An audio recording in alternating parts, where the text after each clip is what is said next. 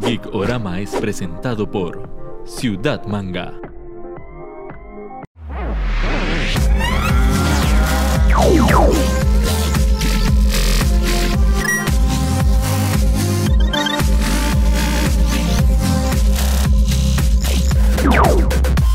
Hola, estamos a pocos días del estreno de una nueva película de la Liga de la Justicia, esta vez en la versión de Zack Snyder. Tal vez algunos de ustedes pueden estar bastante hartos de que se les hable de este proyecto, pero también hay un montón de gente que asume y que cree que es la misma película del 2017 y que van a ser solo como una versión un poco más larga, cuando realmente son dos proyectos con dos directores y dos esencias completamente diferentes, en cuanto a tono, en cuanto a humor, en cuanto a puesta en escena y en cuanto a calidad de lo que vamos a ver. Así que esto es solo un resumen de los eventos cronológicos que se fueron dando para que ahorita, el 18 de marzo, podamos ver la Liga la Justicia, el corte de Zack Snyder. O como a mí me gustaría llamarle si fuera el inicio de un capítulo del Quijote, de cómo Warner se peló el Nance en su competencia contra Marvel Comics. Esto es la ruta hacia la Liga de la Justicia, el corte de Zack Snyder. Zack Snyder tiene tantos seguidores como detractores, así, sin puntos intermedios. O te encanta su narrativa mega estilizada o te parece hiperpretencioso y mal director. Tras dos éxitos en adaptaciones de cómics, uno con 300 de Frank Miller y otro con Watchmen de Alan Moore, Warner Bros. le encomienda adaptar nuevamente una película de Superman y así dejar atrás esa película conmemorativa dirigida por Brian Singer llamada Superman Returns. Mejor no hablemos de eso. Para el 2013, Zack Snyder estrenaría Man of Steel, una película en la que nuevamente veríamos un origen de Superman, esta vez con Henry Cavill. A mucha gente no le gustaría esta propuesta un poco más sórdida, más seria, inclusive un poco más documentalosa con su propuesta de cámara al hombro, y también en la que vemos a un Superman que queriendo ser quiropráctico se le va la mano con el cuello de Zod. Pero esto ya revelaría un poco el estilo que Zack Snyder le querría dar a los superhéroes, un poco más alejado del optimismo del cual nos tiene acostumbrados Marvel Comics.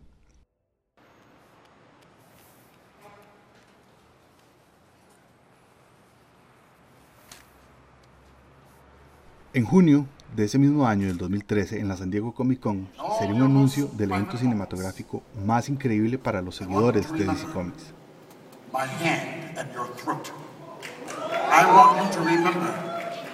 The one man who beat you.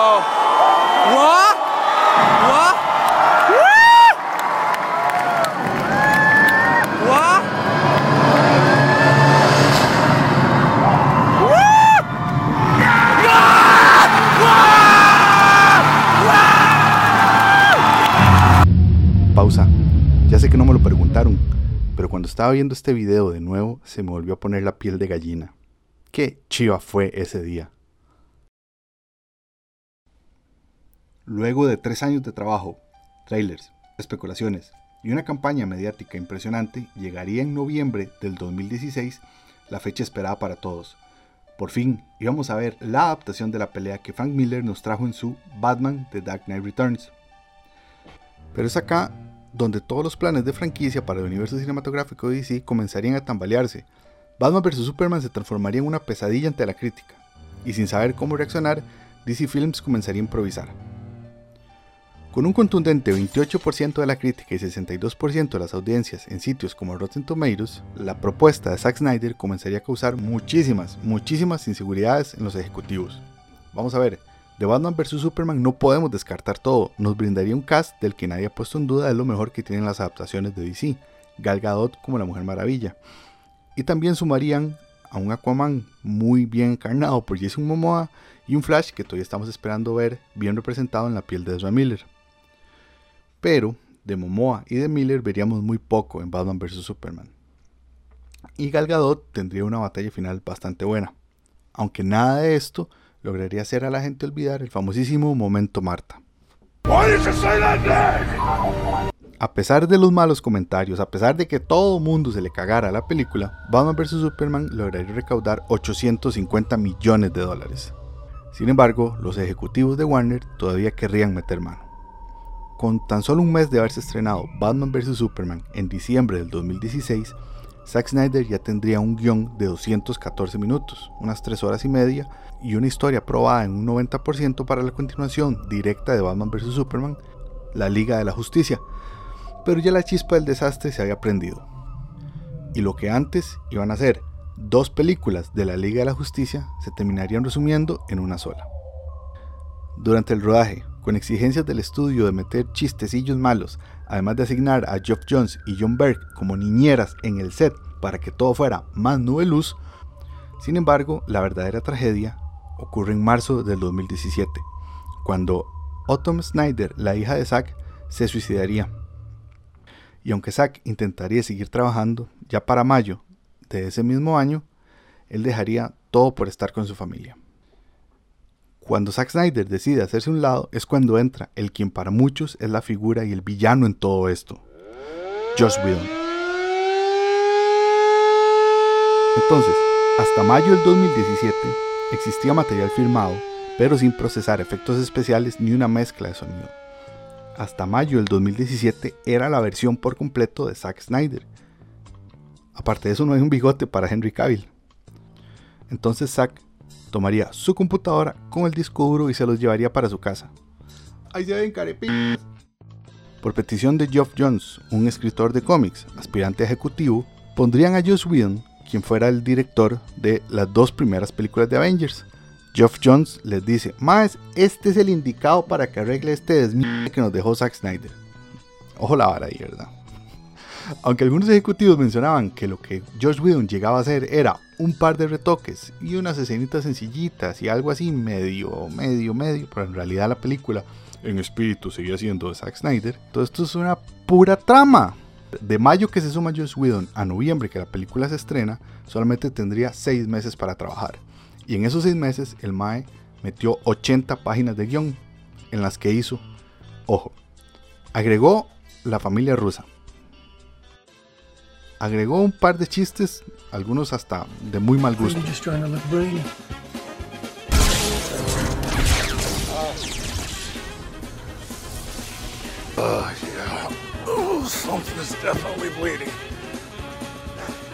Quitó la música de Jonky Excel y de Hans Zimmer y puso música de Annie Elfman. I can't tell you how excited I am. El Mae se puso a batallar en postproducción con un infame bigote, que bueno, ya todos sabemos cuál es el resultado de eso. Sacó de la película a personajes como Iris West, Darkseid, The Sat, Martian Manhunter, Bulko, Green Lantern, la mitología de los Atlantes y además una escena de más de 15 minutos en la que Uxas, un joven Darkseid, se enfrentaría a un gran ejército de amazonas, atlantes, dioses griegos y linternas verdes. Algo de eso salió en la peli, pero así como un mal recuerdo nada más. Oiga el camión de la basura. La Justice League sería como un monstruo Frankenstein, pero con una narizota de payaso, porque sería el hazme reír de muchísimos fans y críticos. Logrando hacer dos cosas inimaginables. La primera, arruinar una franquicia con tres de los héroes más importantes e influyentes en la historia de la cultura pop. Y la segunda, hacer que el rico papi chupoto de Henry Cavill se viera feo. ¿Cómo haces para que ese mae se vea feo? Hay que tener un talento especial para eso. Entonces, con este panorama, todos los amantes de DC Comics se sentirían defraudados y abatidos. Y ahora, ¿quién podrá defendernos? A solo cuatro días del estreno, apareció en Twitter un hashtag llamado Release the Snyder Cut, lo que parecería una simple petición terminaría removiendo los cimientos de cómo funciona la industria cinematográfica. Nah, mentira. Sería solo en esta peli. La máquina no va a cambiar su manera de funcionar y solo se dio porque los planetas se alinearon para que estos eventos se dieran de la siguiente manera. El movimiento del hashtag Release the Snyder Cut sería una genkidama tuitera de seguidores de todas partes del mundo. Más vale que reaccionen de una buena vez, cooperen. ¡Sí! ¡Está llegando! Ya sea porque les cae bien, porque le creen como cineasta, porque no quedaron conformes con lo que se estrenó en el cine, porque lo ven guapo o por lo que sea. Estos seguidores tenían un solo objetivo, ver la película de la Liga de la Justicia que les habían quitado.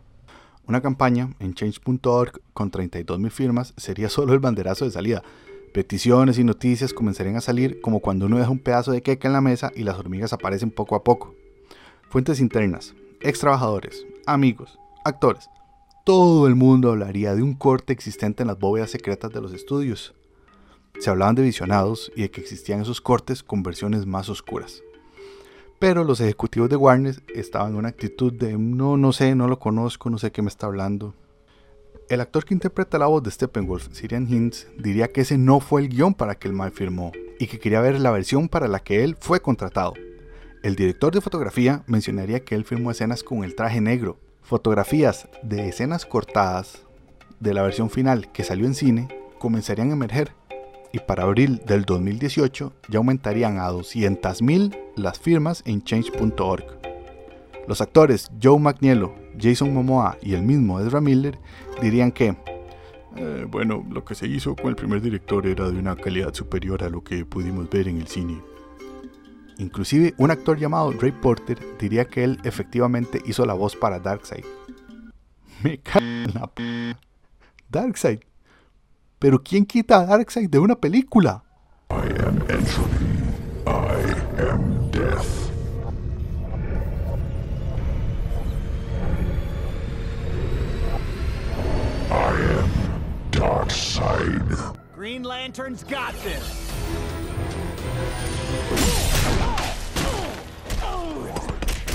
Lo que iniciaría como un grupo de fans crecería para ser una organización que lograría juntar fondos, lo suficientes tanto para hacer una presión mediática mediante una campaña con vallas publicitarias, sitios web y muchos posteos en Twitter, como para donar otro porcentaje de lo recaudado a la American Foundation for Suicide Prevention, esto en honor a Otto Snyder.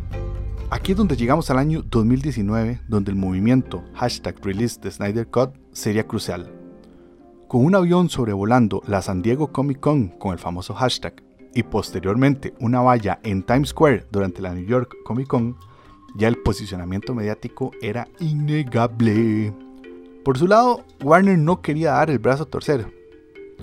Sus excusas eran como, no, el corte no existe. Es que no sería viable.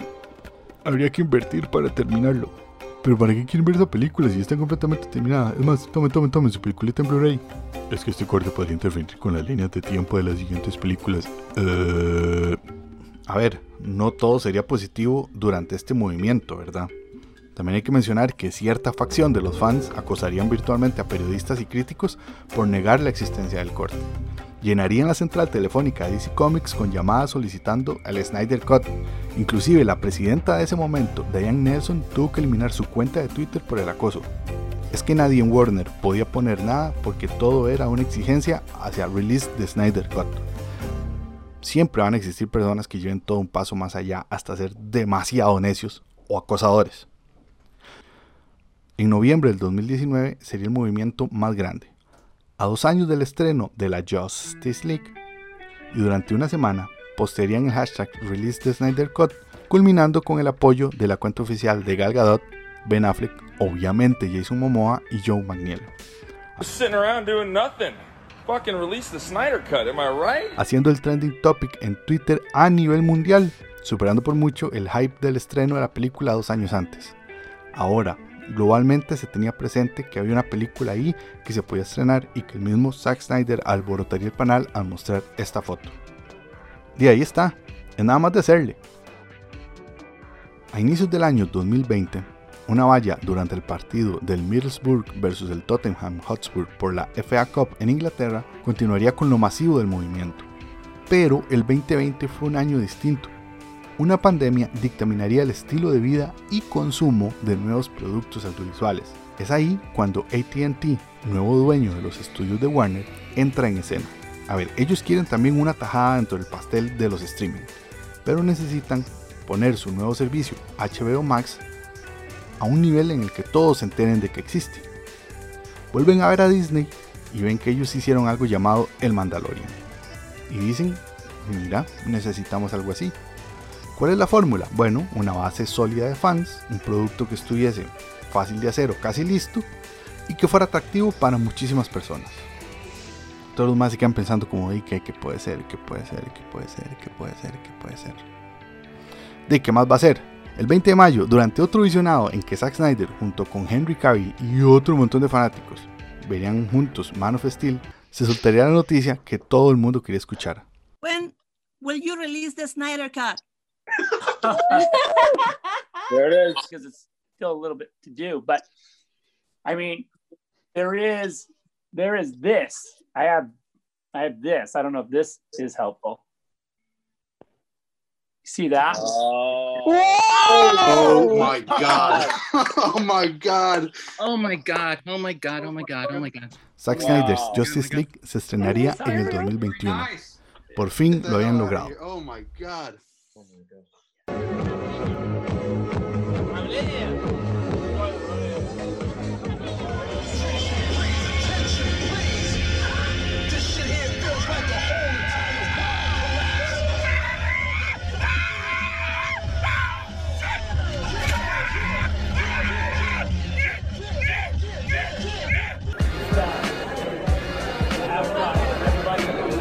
Yeah. Okay. Fuck yeah. Okay. Hasta ese 20 de mayo, muchos sitios y muchos youtubers se reían y refutaban la existencia del Snyder Cut. Warner Brothers won't release a cut of Justice League that never existed in the first place. And we're going to start with this. And hopefully, this will be the last time ever that we talk about the Snyder Cut. It is no joke. It is right on the money. It never existed. The, the people that think that a Snyder Cut exists are just woefully ignorant to how movie productions work. The thousands of hundreds of thousands of people who are demanding the Snyder Cut, it doesn't exist. Release the Snyder Cut type weirdos. Yes, yes. They're weirdos. You- you- the Snyder Cut, that like imaginary unicorn that you guys think is out there, yeah, that doesn't exist. Hey, real talk. Justice League Zack Snyder Cut. Does this thing actually exist? No, there is no Zack Snyder Cut because it don't exist. It really does not. ¿De qué podría haber sido en esa versión de Zack Snyder que nunca llegaremos a ver, porque nunca llegaremos a ver, Collider News, Jodie's Corner, John Campea, Mark Riley, Jeff Snyder. Todos ellos insistían y se reían de la campaña de los fans por ver algo que no existía. Inclusive la misma serie animada de Harley Quinn dedicaría un momento burlándose a los fans y el movimiento. En parte tenían un poco de razón. Es cierto que no existía per se un Snyder Cut. Si bien es cierto, el material estaba filmado, la película no existía completa. La versión que vamos a ver en unos días requirió para completarse de un presupuesto inicial de 20 millones de dólares, que terminaría aumentando en 70 millones de dólares. Un presupuesto que se iría para los trabajadores de efectos especiales. Zack Snyder no cobraría ni las tazas de café a cambio de un absoluto control creativo. Esta versión requirió de más trabajo de edición y de efectos, y eso sí, solamente como 5 minutos de reshoots. Ay, la palabrilla ya la dije. Hace unos pocos días, en la revista Variety, saldría una entrevista a Zack de todo este proceso, en el que revelaría que Toby Emmerich, director ahora de películas para HBO Max, le hizo la propuesta de estrenarlo tal y como estaba cuando él lo sacó de su laptop en mayo del 2017. Pero Zack lo vio a los ojos y le dijo, seas p***, ¿usted cree que yo soy idiota? 1. Lo que usted quiere es salir de esto y quitarse a los fans. 2. Lo hacen solo por jugar de qué es lo correcto. Y 3. Al salir sin la totalidad de los efectos y no verse bien, ustedes se curarían en salud y podrían decir, ven como tenemos razón, es mejor la que estrenamos cuando estrenamos. Yo, Zack Snyder, prefiero que siga siendo un mito a que no se vea como yo quiero que se vea. Este estreno para HBO Max de la Snyder Cut tiene una receta con unos ingredientes particulares. Pandemia, más streaming, más competencia, más dos años de campaña, más que el producto estuviera casi listo. Casi listo suena como si 70 millones de dólares no fueran mucho. El Snyder Cut no va a ser la película inicial que queríamos ver, quizás sea algo mejor y más apoteósico a lo que Snyder nos hubiera dado en el 2017. Ahora va a ser una película de 4 horas y 7 capítulos. Y no van a ser dos películas de la Liga de la Justicia como se pensaba. Tampoco va a ser lo que hizo Josh Whedon. En esa versión sobraban 80 páginas de guion que él mismo agregó. Esta película que vamos a ver es una tercera versión, pero a manos de quien la concibió en primera instancia. Algo curioso es que Zack Snyder disfruta de hacer películas largas. Seguramente vio muchas películas en Semana Santa.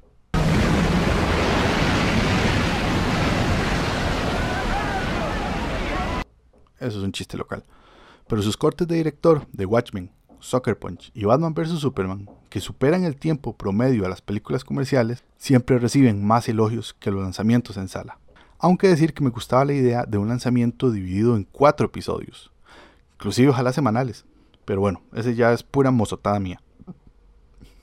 Walter Hamada, encargado ahora de DC Films, dice que esto es como un proyecto aislado, que no le interesa desarrollar nada de lo que la peli diga, ni nada va a conectar con nada, que aquí se acaba el Snyderverse. Lo mismo pasa con Warner y Zack, donde se devolvieron los peluches y quién sabe en manos de quién queda ahora la visión para las películas de héroes de DC Comics. Creo que lo que define el movimiento del Release Snyder Cut vendría siendo el término Quijotada, porque a pesar de tener todo en contra, los fans nunca soltaron esa idea loca de ver la película terminada. ¿Por qué seguir insistiendo en que se hiciera una película que ya sus dueños querían dar por muerta? ¿Qué ganaban?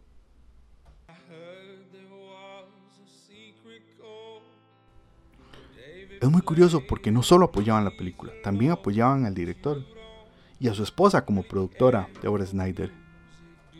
Los fanáticos querían ver la película que él hizo.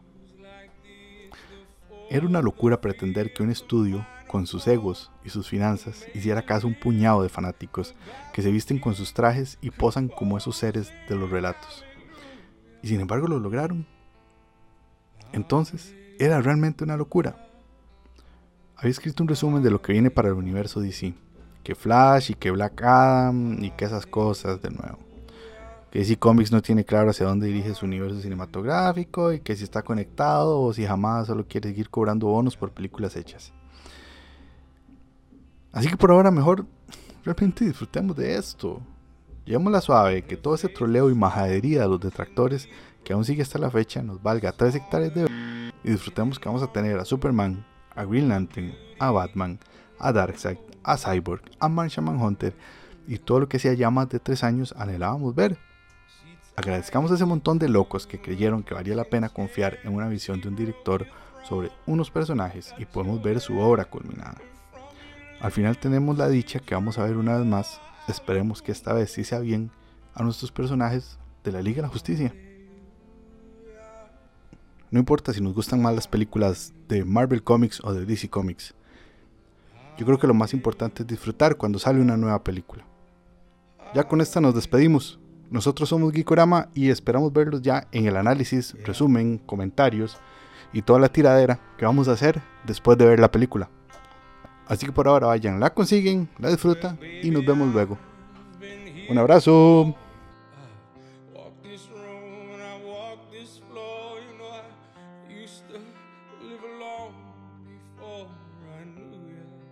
Bueno, amigas y amigos, este fue el camino que nos llevó al Snyder Cut.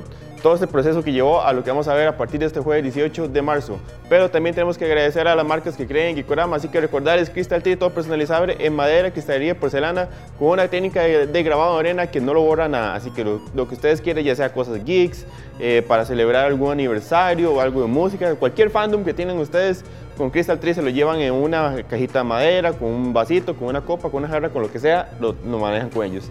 También recordarles que ya está abierta la mega tienda de Ciudad Manga en San Pedro junto a la parrillita de Pepe. Tiene una parte gigante de Funkos que es casi una piscina.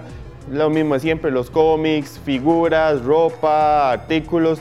Y ahora tienen también ahí incluido un bar de ramen, así que no se pueden perder la mega tienda para que se vayan a pasar un buen rato y vean todas esas cosas geeks tan chivas que tienen siempre Ciudad Manga. También recordarles sublimación SMG, lo que anden buscando con la versatilidad de sublimación, tazas, mousepads, placas, camisas, bolsos, lo que a ustedes se les ocurra, lanyards, cualquier cosa con SMG. Y recordarles, todo lo que sea en impresión 3D con nuestros amigos de Elementos 3D, ellos los asesoran en todo el proceso desde renders, diseños, pruebas, moldes, hasta ya propiamente la impresión, lo manejan todo con ellos y les queda de excelente calidad. Y también agradecerle a nuestros amigos de Honey Socks, la mejor variedad en medias, ya sean geeks, comidas, kawaii, de oficios, toda una variedad impresionante de cosas que ustedes ni se imaginen que podrían estar en medias. Honey Socks lo tienen. Ahorita llegó una muy chiva de Gundam. Para todos los fans de los Gundams y de los Model Kits, ahí están esas.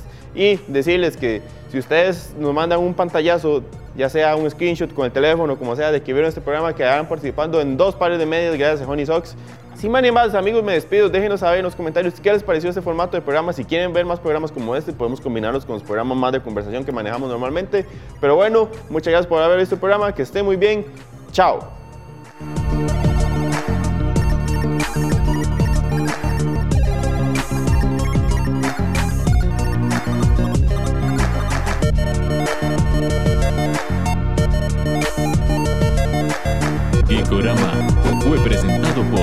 Ciudad Manga.